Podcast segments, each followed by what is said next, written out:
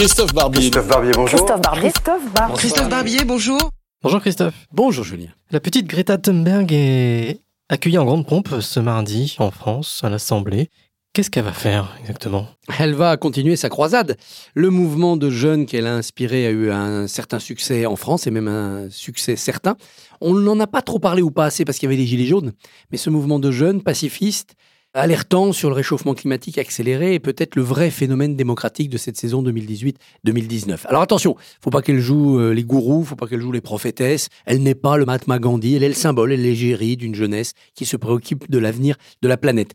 Et puis par ailleurs, elle ne parle pas pour être approuvée ni applaudie. Elle parle parce qu'il y a un débat à l'Assemblée. On écoutera d'autres paroles scientifiques, on écoutera aussi des paroles politiques. Parce que si plus personne ou presque ne conteste le diagnostic, la planète se réchauffe plus vite que prévu et c'est inquiétant les divergences continuent sur les solutions.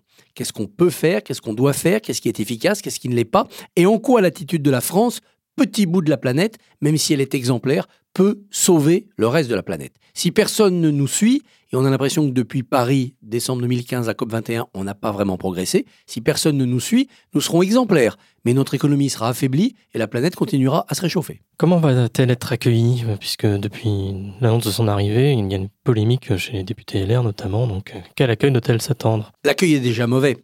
Le fait qu'on ait transformé en polémique de politique intérieure c'est devenu est d'abord assez peu élégant et surtout euh, inintéressant, stupide.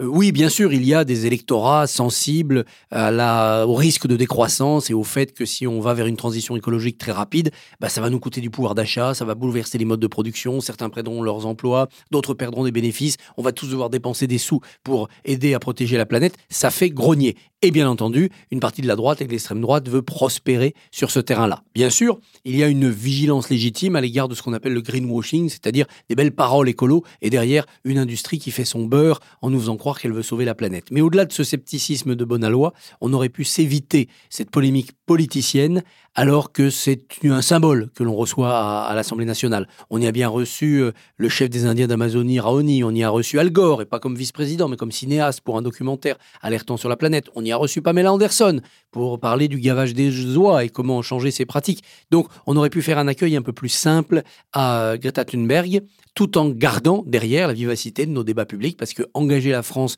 dans une économie en mutation, c'est pas simple. D'ailleurs, la preuve en est dans la contradiction du jour. On accueille Greta le matin et on vote le CETA l'après-midi. Donc on voit bien que la transition, c'est plus facile à dire qu'à faire. Merci Christophe. Merci.